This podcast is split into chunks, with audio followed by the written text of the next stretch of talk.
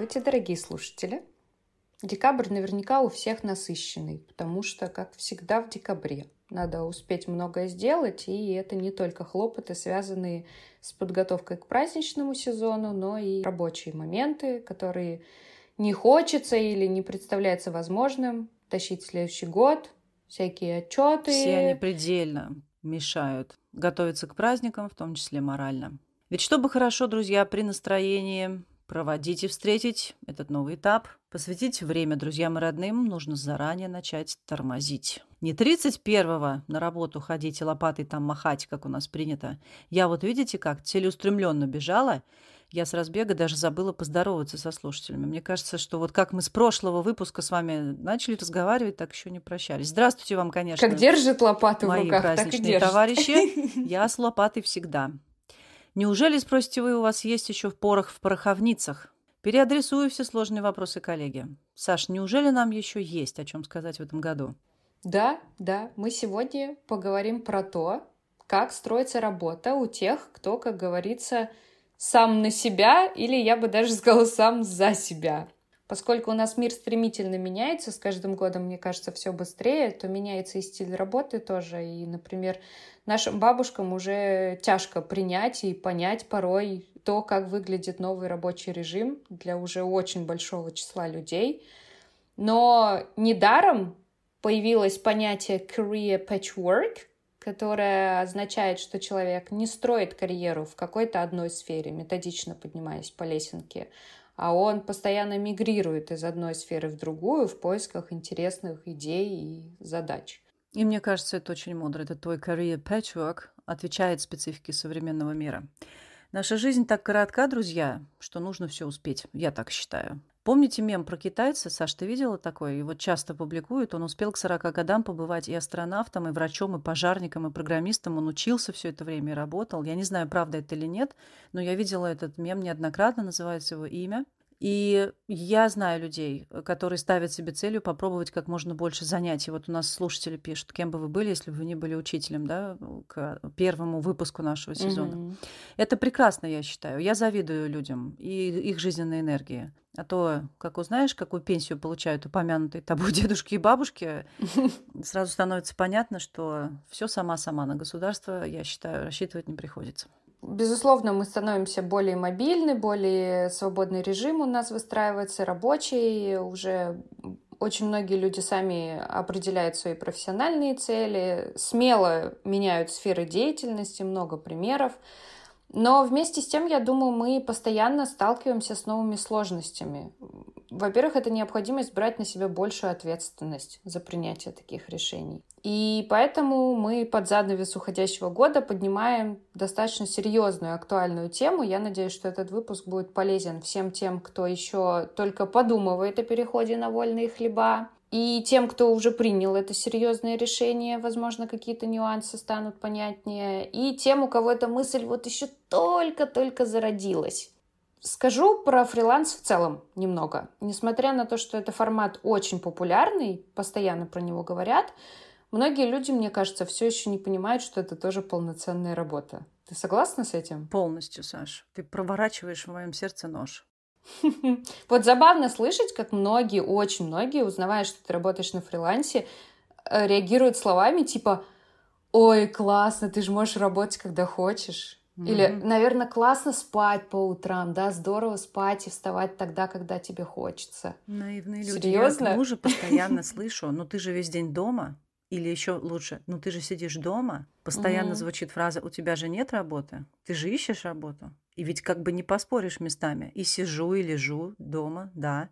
Но, как говорится, тебе и не снилось. Я вот ручаюсь, поверьте мне на слово, что работаю в разы больше собственного мужа и всех упомянутых тобой друзей и э, людей, Сань. Потому что мне, чтобы заработать его деньги, нужно работать втрое больше и человеческих физических возможностей, в отличие от э, него, на мне двое детей. А вот, кстати, дети у меня железно приучены с рождения. Они безукоризненно себя ведут, потому что мама работает.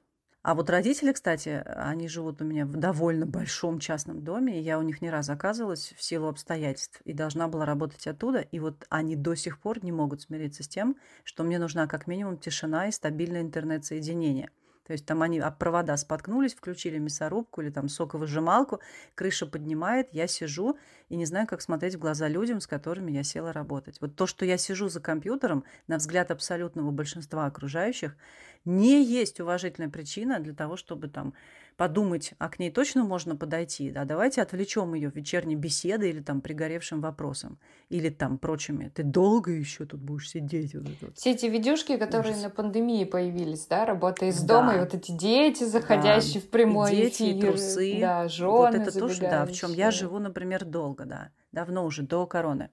Конечно. И еще тот факт, что если человек фрилансер, у него под подушкой с утра денежки не вырастают. Вот тоже почему-то люди не понимают этого. Причем ты не работаешь, денег не получаешь. Работаешь, какая-то денежка капает. Пишут утром. Да, просто это такой же труд, как любой другой. И местами, я думаю, даже сложнее. Во всяком случае, он сложнее, потому что он требует определенной самодисциплины. Однозначно. И э, ты не можешь просто податься соблазну поспать подольше или отменить урок, потому что, ой, что-то я хочу поделать сегодня что-то другое, а не поработать. Или там заболеть, да? да? Однозначно. Самодисциплина, бинго. Людям без ежедневника, планера, силы воли и серьезного настроя не стоит даже пытаться уходить во фриланс мне, наоборот, хронически не удается перестроиться в режим отпуск. Никогда. По сути, у меня его много лет нет. Я всем рассказываю случай, как моя коллега достала меня в отеле Алании, Саш. Куда я приехала там впервые, да, в год, там, в 7 лет отдыхать с детьми. И вот она мне пишет, Катя, только ты, нужно перевести статью срочно. Разумеется, никто в эти сроки ей ничего не соглашается делать. Но вы думаете, я не договорилась с менеджером отеля и не уселась у него в офисе переводить с его компьютера? Уселась, потому что я не могу подвести человека. Вот это нельзя так делать, друзья, это антисовет от меня. Мы сегодня привлекли гостей, которые тоже захотели поделиться своим опытом и историями работы на фрилансе. И мы подумали, что мы хотим быть максимально полезны с этим выпуском для наших слушателей, так что у нас есть еще специальная гостья. Она даст профессиональные советы и рекомендации, которые пригодятся всем тем, кто так или иначе связан с фрилансом. Это, между прочим, большой любитель иностранного языка, человек, который покорил меня своим профессионализмом и ответственным отношением ко всему, за что берется. Это человек много лет помогает мне со всеми моими многочисленными юридическими неурядицами. Э, прошу любить и жаловать Антонина Жулите. Я, опять же, наругалась на нее, что она не слушает наш подкаст, и, и рекламируя его, сказала, что нас слушают репетиторы и наставники всех мастей, переводчики, СММщики, рекламщики, бьюти-мастера и дизайнеры, и мы просили ее предельно четко сказать для таких профессий, вот что лучше, самозанятость или ИП, в чем принципиальная разница и как определиться с оформлением своего труда. Да, это был наш первый вопрос. Давайте мы сейчас и послушаем, что нам отвечает Антонина. Всем привет! А, девочки, спасибо, что позвали на разговор. Надеюсь, будет интересно и полезно. Меня зовут Антонина Жулите, я юрист для бизнеса. А, работаю с предпринимателями из разных городов и стран. А, среди моих клиентов а, много начинающих предпринимателей, много самозанятых. В рамках своих знаний с удовольствием помогаю э, делать жизнь всех этих специалистов легче. Для того, чтобы ответить на вопрос, что лучше выбрать, самозанятость или ИП, надо понимать, э, о каком объеме денег мы говорим. Если вы только начинаете свой путь, у вас нерегулярный доход, у вас мало клиентов, у вас там сегодня вы заработали 5000 рублей, потом два месяца сидите без денег, то, конечно, никакой ИП оформлять не нужно здесь. Да? Здесь достаточно будет зарегистрироваться в качестве самозанятого э, и, собственно, жить себе спокойно. Да? Если денежки приходят, то вы их проводите э, как самозанятые и уплачиваете с них налог. Если не приходят, то просто у вас самозанятость висит на вас, и есть пить она не просит. Самозанятость подходит для кого? А, для тех людей, у которых доход э, до 200 тысяч в месяц. Общий доход за год 2 миллиона 400. А когда вы самозаняты, то в чем для вас плюшки? У вас пониженный налог получается. А если вы понимаете, что у вас регулярный доход, у вас большой поток клиентов, вы о себе заявляете открыто в сети, там, у вас телеграм-канал, социальные сети, у вас свой сайт, например, еще что-то, а, то а, здесь можно подумать о том, чтобы зарегистрировать ИП.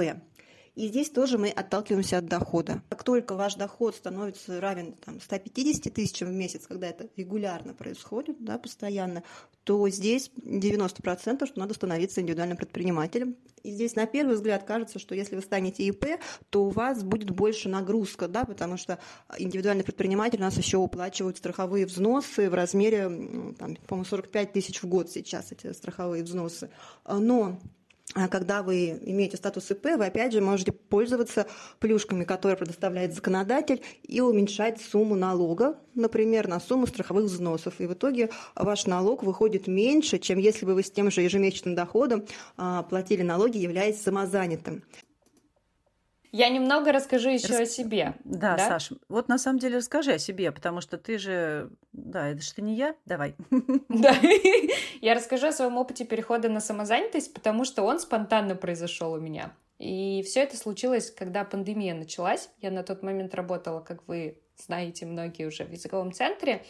И я была устроена по договору так называемому оказываемых услуг. Этот договор не предполагает больничных или отпускных, например, но меня на тот момент все это устраивало. Я была погружена настолько в самодеятельность, и для меня на первом месте был вот этот весь интерес рабочий и перспективность самой сферы, что я не задумывалась о каких-то вот, э, вот этих социальных подстраховывающих моментах. И я помню, что еще когда я была в поиске вот этой самой вдохновляющей работы, меня реально критиковали люди, знакомые, друзья. Они говорили, ты что, ты уходишь из офиса, ты пожалеешь, ты лишаешься стабильности, Ой, она прям не могу всего. это слушать. Как же пенсия, а как же декретные?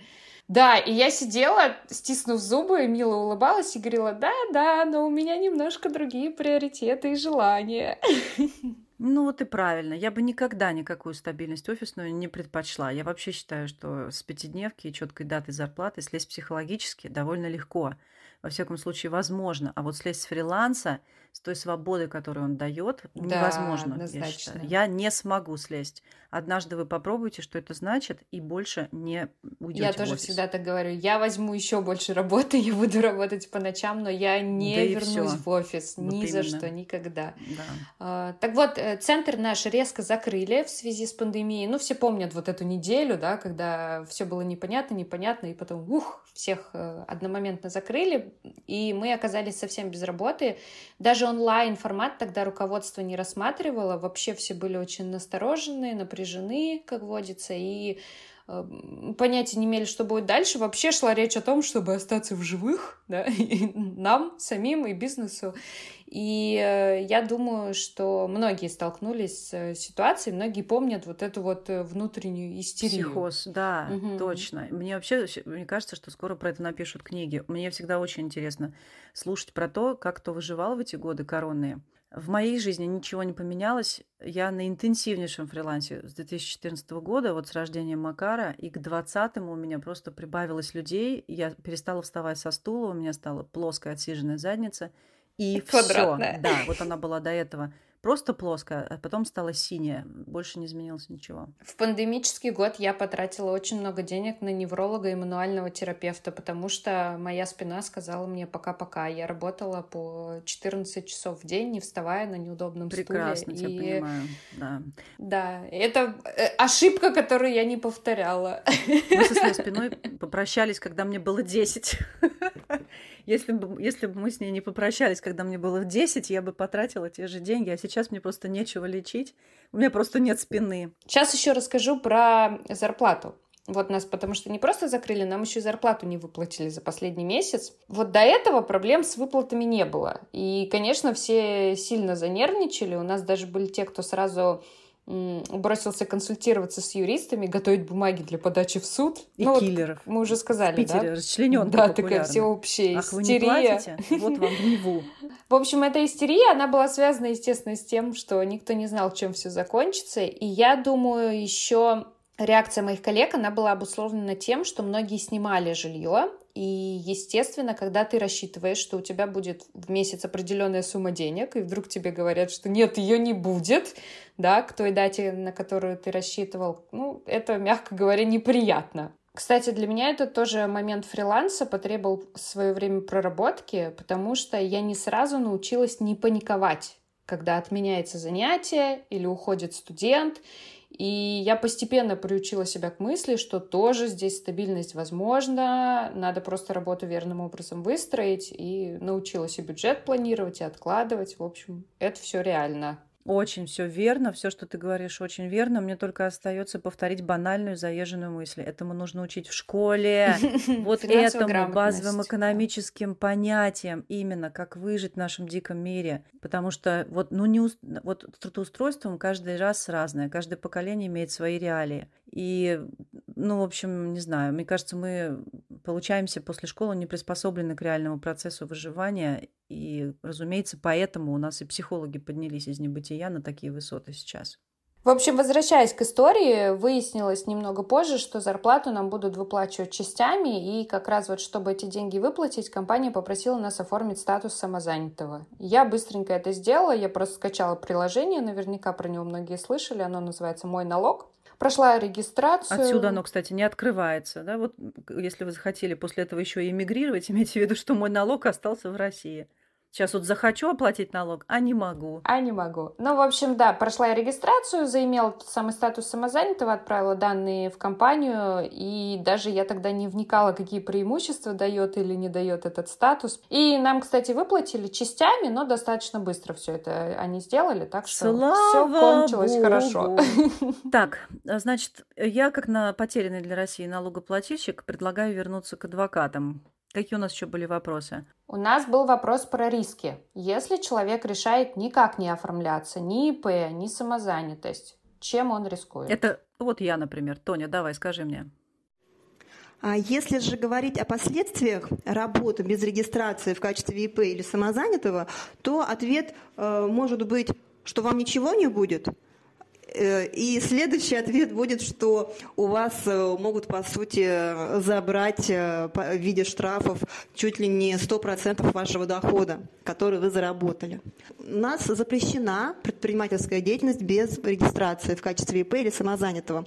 А если вы извлекаете доход без регистрации, то, соответственно, это незаконная предпринимательская деятельность, за нее предусмотрен штраф. Штраф там небольшой, то ли полторы, то ли две тысячи, не так страшно. Но есть еще так называемая налоговая ответственность, потому что если вдруг налоговая установит, что вы а, получаете доход регулярно, не платите с него налоги, то вам налоги насчитают по полной. Вам насчитают налоги 13% а, а, со всей суммы за последние три года, которые вы получили, это как налог на доходы физлица, плюс 20% со всей суммы, которую вы получили за последние три года, это НДС – и плюс еще штраф от 20 до 40 процентов в размере всей полученной вами суммы. Да? То есть представляете уже, э, сколько э, денег вам могут выставить.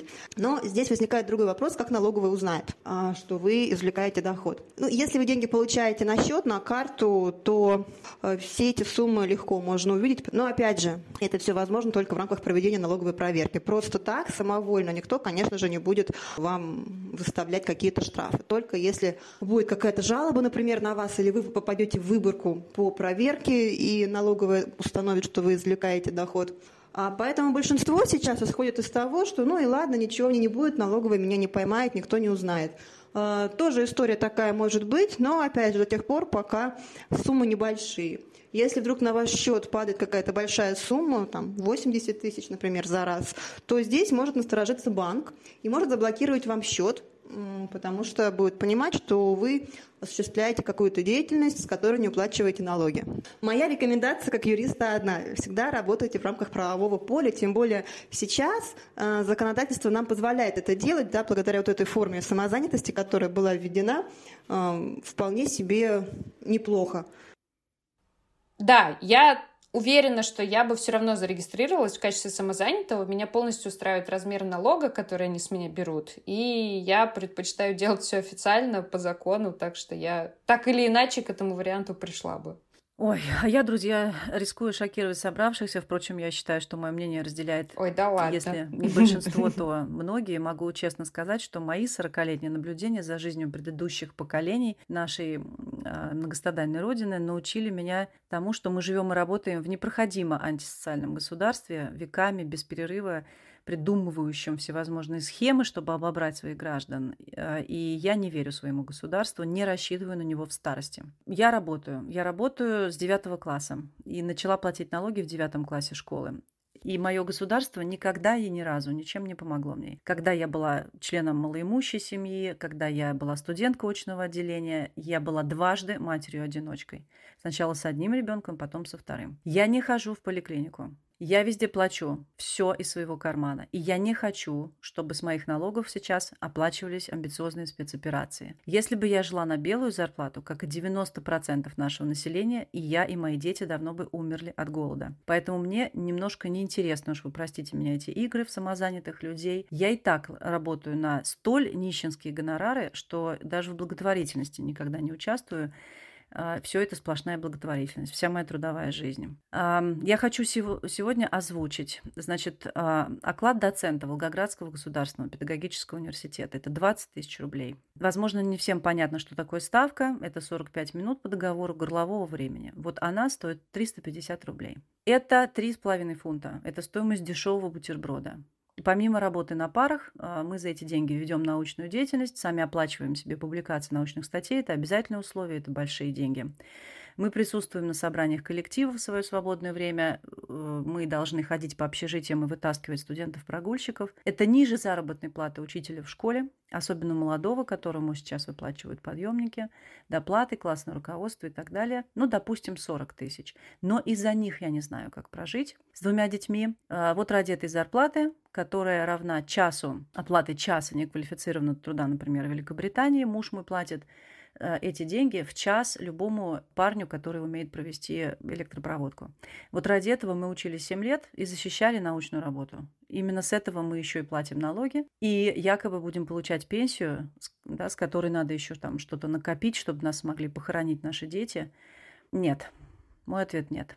У нас был еще вопрос про отношения с клиентом. А, Еще один вопрос, который мы задали Антонине, это то, закреплять или не закреплять отношения с клиентом договором, отчитываться ли какими-то актами, как уберечь себя от неуплаты за услугу, потому что это аспект, который на фрилансе тоже вызывает много вопросов. Давайте послушаем Антонину, а потом я тоже немножечко расскажу про себя.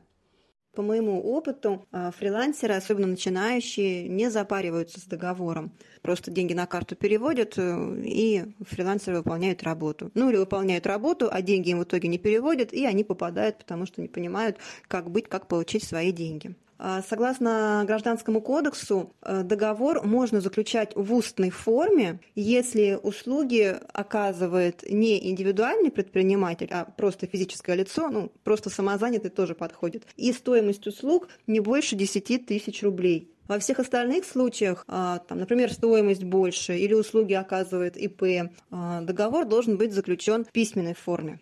Если вы договор не заключили, то как же быть? Ну, во-первых, самое главное правило – это брать предоплату. Предоплата – это определенная гарантия того, что вы получите вторую часть оплаты. Либо берите сразу стопроцентную предоплату. Если все-таки оказываетесь в ситуации, что работу выполнили, а деньги вам не заплатили или не доплатили, то э, единственным доказательством, которое будет на вашей стороне, это ваша переписка с клиентом. Э, в любом мессенджере, в электронной почте Соответственно, опираясь на это, вы можете требовать деньги, можете направить претензию, можете потом в суд обратиться. Но здесь возникает другой момент. Если стоимость ваших услуг была там, условно тысяч двадцать, тридцать, пятьдесят даже, а обращение в суд выйдет вам, по сути, дороже. И не факт, что суд удовлетворит ваше исковое заявление, да, потому что решение суда – это то, в чем никогда нельзя быть уверенным на сто процентов. А, поэтому, конечно, работа без договора вы рискуете. Но скажу больше. И работая с договором, договором вы точно так же рискуете, потому что клиент точно так же по договору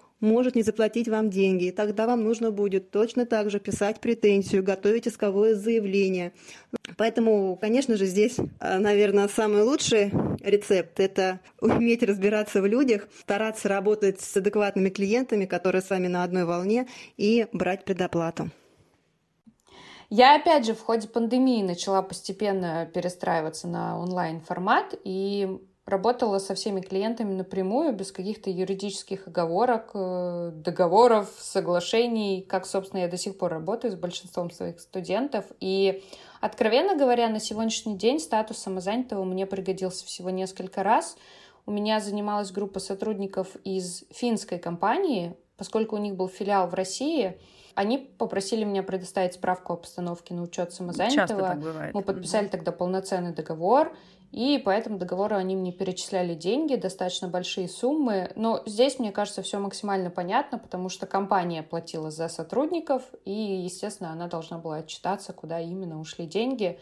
Как я уже сказала, все остальные мои студенты, с кем мы работаем индивидуально напрямую, они никогда даже не спрашивали меня, в каком статусе я работаю, никогда не просили как-либо оформлять отношения. И, разумеется, если кто-то из студентов попросит по какой-либо причине это сделать, я не откажу, потому что я в любом случае вношу выручку в приложение и оплачиваю с нее налог. Он ниже, чем налог тех, кто работает на предприятии, но тем не менее я все-таки его плачу, и в связи с тем, что он ниже, у меня по-прежнему нет таких социальных плюшек, да, как, например, больничные или декреты, отпускные. Я на все это должна зарабатывать сама впрок. А еще с них не возвращают то, что возвращают с зарплаты людям, которые Например, сделав зубы, да, сделав какие-то платные медицинские услуги, хотят сделать возврат по налогам. Вот я пыталась сделать такое, и мне как самозанятый отказали, а моей коллеги, которые официально оформлены в институте, согласились. То есть существует да, плюшка, да, и самозанятым отказано. Ну и помните, друзья, что еще не было прецедентов выходов самозанятых на пенсию. То есть мы, ну, у нас нет ни одного пенсионера, которому бы что-то заплатили за самозанятость, поэтому, собственно, эксперимент проводится буквально на нас. Да, это там надо, это надо отдельно заключать договор тогда mm-hmm. с пенсионным фондом. Там есть такие опции, но тогда, соответственно, и налог ваш возрастает, потому что идут отчисления. Вот скажи мне, то есть в базовой версии Сань, ты нет. закладываешь этот налог, э, который ты платишь радостно, да? Я вообще, я, мне нравится размер налога, мне это кажется антисоциальной фразой, которую я плачу. Так вот, закладываешь ли ты его в стоимость своих услуг? Потому что, да, получается, на рынке приходится балансировать между тем, чтобы держать среднюю справедливую цену, конкурировать с, э, с конкурентами. И все-таки нужное тебе количество людей найти, которые смогут это все платить, и понимать, что на руки придет меньше, чем они платят. Вот этот баланс твой. Расскажи. Да, ну, наверное, подсознательно больше, да. Вообще ценообразование в э, сфере фриланса и у преподов, мне кажется, это вообще отдельная сфера, про которую надо бы все-таки как-нибудь поговорить. Так она у нас всплывает периодически. Но, на мой взгляд, это не такой большой налог, и при работе с физлицами он еще меньше, чем при работе с юридическими лицами, то есть там два варианта. И, кстати, вот что касается оплаты, да, то, про что сказала Антонина, я уже упоминала, что я давно работаю по полной предоплате, и исключений я не делаю ни для кого, поэтому я, по крайней мере, максимально подстрахована от всяких неприятных неожиданностей. У нас еще один вопрос, который мы задавали Антонине, поскольку она недавно закончила курсы повышения квалификации в области международного права. Поэтому мы решили ее спросить, заодно уж в межкультурном контексте, как обстоят дела за рубежом с самозанятостью и вот с оформлениями тех самых фрилансеров. Очень актуально. У нас полстраны выехало и теперь что-то делает за рубежом. Спасибо за неожиданный вопрос про мое обучение и про повышение квалификации в сфере международного права. Если же говорить о том, где фрилансерам жить хорошо, то однозначно нельзя сказать, потому что в разных странах разные условия. Там, например, по первой э, все открывали ИП в Грузии, потому что там налог был всего-навсего 1%. Э, но при ближайшем рассмотрении оказывалось, что этот 1% только от определенной суммы дохода, которую получает предприниматель. А если сумма другая, то там и другие налоги, и другая отчетность. А, поэтому, если вдруг вы принимаете решение о том, что вы хотите релацировать свой бизнес в другую страну, то надо изучить, а, во-первых, правила этой другой страны для бизнеса. Во-вторых, надо определиться с тем, что именно вы будете делать. В-третьих, понять, кто будут ваши клиенты. Это будут также граждане России или все-таки вы будете ориентированы на клиентов из других стран. И тогда уже, собственно, принимать решение, как вы будете производить эту релокацию. Потому что, например, во многих случаях для российских фрилансеров проблема снимается открытием счета в другом государстве. Ну, на сегодняшний день а, гораздо сложнее открыть счета гражданам из России в других странах, но еще остались а, маленькие лазейки, которыми пока еще можно пользоваться и открывать счета, например, в странах бывшего СНГ и получать на те счета деньги от своих иностранных клиентов. А, поэтому, в принципе, фрилансеру хорошо жить там, где он получает деньги, где он знает, от кого он получает деньги, а, и где а, подходит ему налогообложение. Спасибо еще раз вам за то, что вы пригласили а, меня на ваш сегодняшний разговор. Я надеюсь, что какие-то вопросы я сняла у наших слушателей. Вам теперь стало понятнее, как действовать в вашей ситуации. Если еще остались вопросы, то жду вас на консультации. Всем пока-пока. Спасибо Антонине. Надеемся, что информация, которой она так профессионально и щедро поделилась, э, что эта информация, она полезна была и интересна для наших слушателей. Я думаю, что самое время перейти к нашим гостям.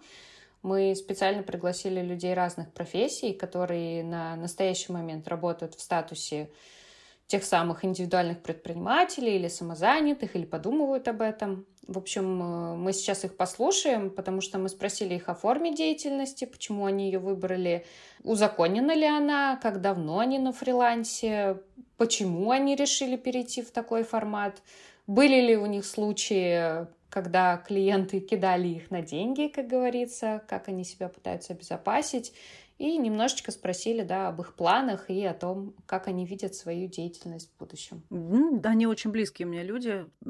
Хорошо, что мы можем показать то, о чем мы говорим на примерах не учителок только. Это Ирина Бондаренко, дизайнер а, интерьеров с довольно длительным стажем работы на себя, и Алексей Сатеренко, лучший фотограф в мире.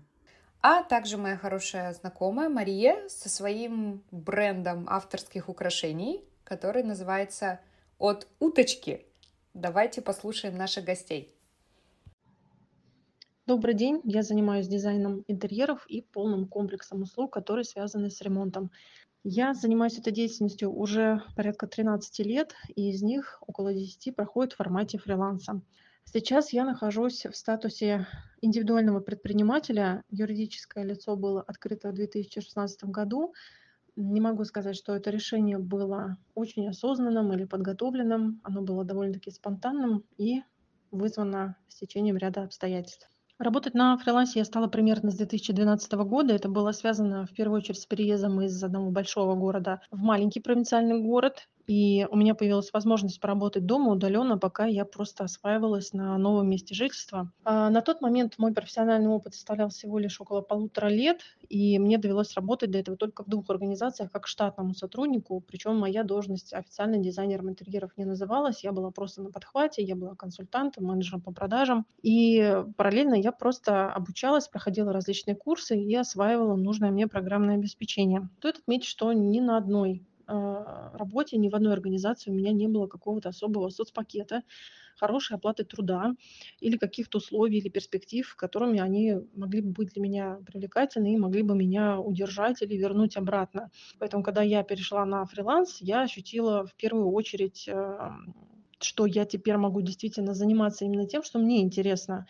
Безусловно, был определенный страх, отсутствие стабильной заработной платы, но дело в том, что и пока я была штатным сотрудником, неоднократно были случаи и задержки, и просто невыплаты зарплаты, и ни о каких компенсациях там за больничные или за отпуска речи просто быть не могло. Это всегда было за свой счет. Поэтому терять мне было нечего, и возвращаться в организацию у меня нет желания до сих пор Безусловно, ситуация недобросовестного взаимодействия между мной, моими коллегами, работодателями и в первую очередь заказчиками. Такие ситуации были и раньше, независимо от моего профессионального опыта, и буквально не так давно, э, просто я научилась немножко предвидеть, чувствовать, когда люди начинают э, немножко кренить в сторону какого-то подвоха. Я научилась немножко по-другому разговаривать с людьми, со своими коллегами, э, видя, что они продавливают свои условия. Ну, разумеется, у меня нет штатного юриста, который бы подстраховывал меня на этапе заключения договора. Можно, конечно, прибегать к консультации юриста на аутсорсе, но на данный момент наиболее рабочим инструментом является метод переговоров, а, метод каких-то уступок, зачастую надо отметить, что у заказчиков тоже нету ни финансовых, ни моральных сил вступать в какие-то судебные разбирательства. Поэтому я опрометчиво работаю с опорой на человечность и адекватность. Для меня просто все этапы работ прописываются, неоднократно повторяются. Проектная деятельность дробится на этапы с предоплатой. И я подстраховываюсь максимальным сохранением всех переписок, аудиосообщений от заказчиков, в которых они сначала озвучивают свои пожелания, затем они их либо подтверждают, либо они отказываются от них и пишут, что это все согласовано и ими утверждено. Только когда человека есть во что ткнуть пальчиком и показать, что это написано или сказано вами, только тогда а, можно аргументированно донести до него мысль, где он не прав, а где, возможно, произошло какое-то недопонимание. Тем более, что очень мало кто из заказчиков действительно хочет работать по договору. Относительно перспектив своего развития, конечно, хотелось бы определенного расширения коллектива и качественного углубления. В первую очередь это касается более смелого и осознанного выбора клиентов.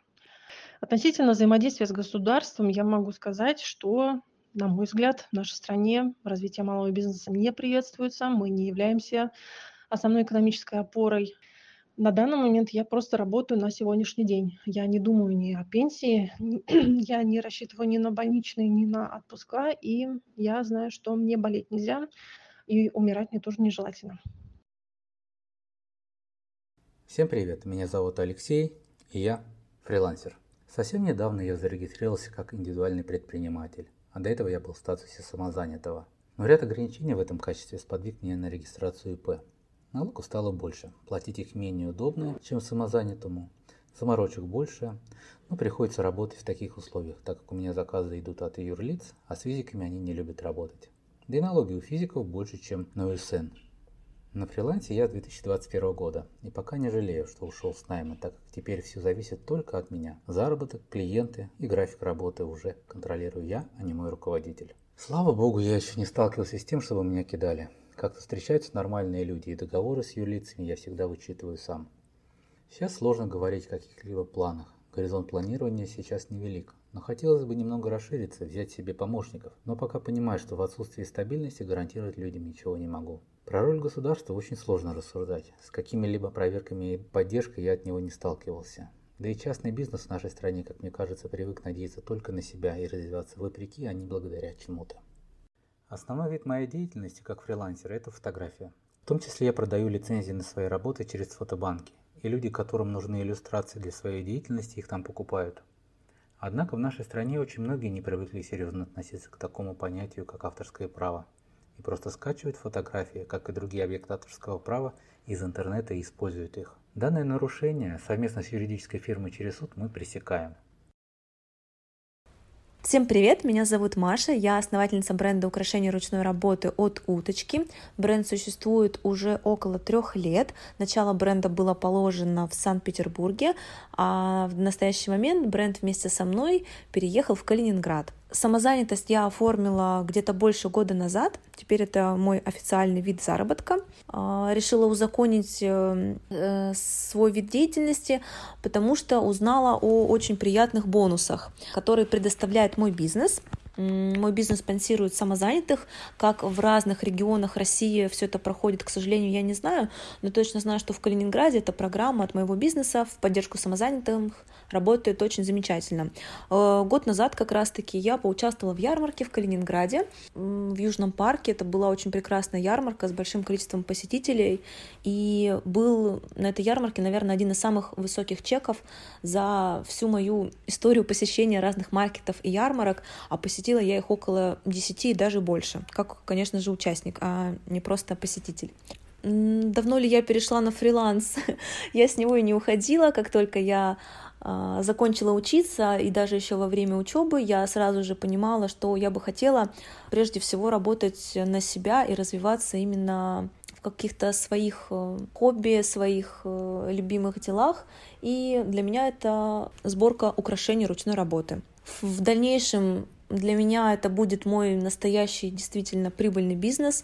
Мне бы очень хотелось открыть в Калининграде свою студию-мастерскую, осязаемое место, не просто интернет-магазин, а то место, где можно будет прийти, посмотреть все вживую, померить, потрогать, увидеть клиенток своими глазами, подобрать для них украшения. Это приятное общение с красивыми, интересными девушками, которые выбрали именно мои украшения, чтобы дополнить свой образ.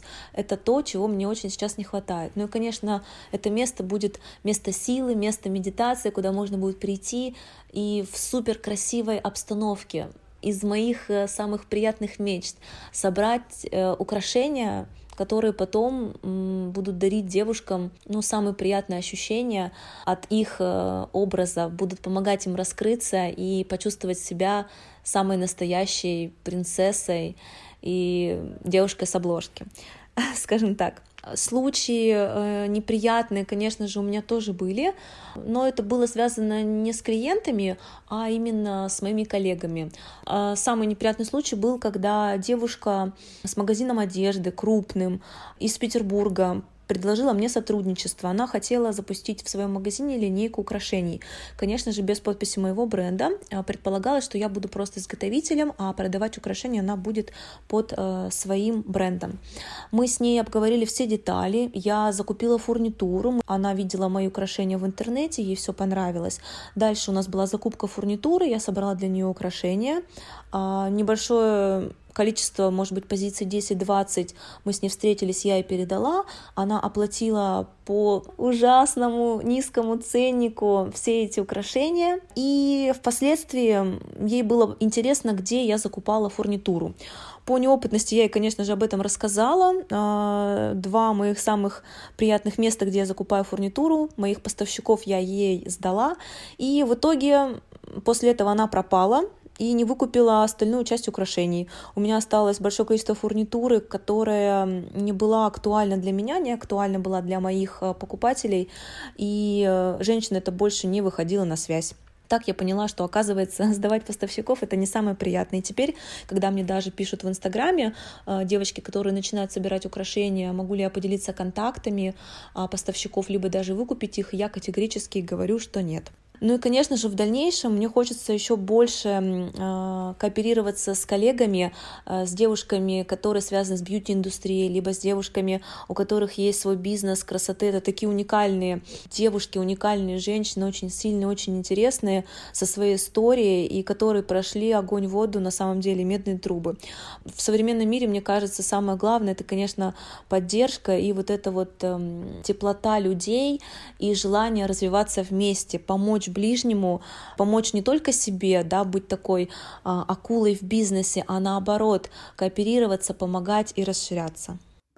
Большое спасибо гостям, которые выступили сегодня. Возможно, наш выпуск получился чуть длиннее предыдущих, потому что мы разговариваем на действительно серьезную тему сегодня, и мы очень надеемся, что она оказалась полезной для а, наших слушателей всевозможных э, видов деятельности, Друзья, пусть все получается, пусть вы найдете себя в нашем э, непростом мире и сможете увидеть зерно во всем, о чем мы сегодня говорили. Мы, как всегда, ждем ваших комментариев. Спасибо вам за внимание, что послушали. А, вот такой, да, вот такой сегодня очень полезный выпуск. Да, Саша, такой вот полезный? Деловой выпуск. Мы, я себя чувствую предельно деловой. экспертом. А, надеемся, mm-hmm. что все, кто планирует принимать решения в новом году, какие-то большие и значимые относительно работы, а, все будут успешны и у всех все сложится. Всем желаем удачи во всех начинаниях. Благодарим за прослушивание. Как всегда, ваша. Пара ласковых. До скорой встречи.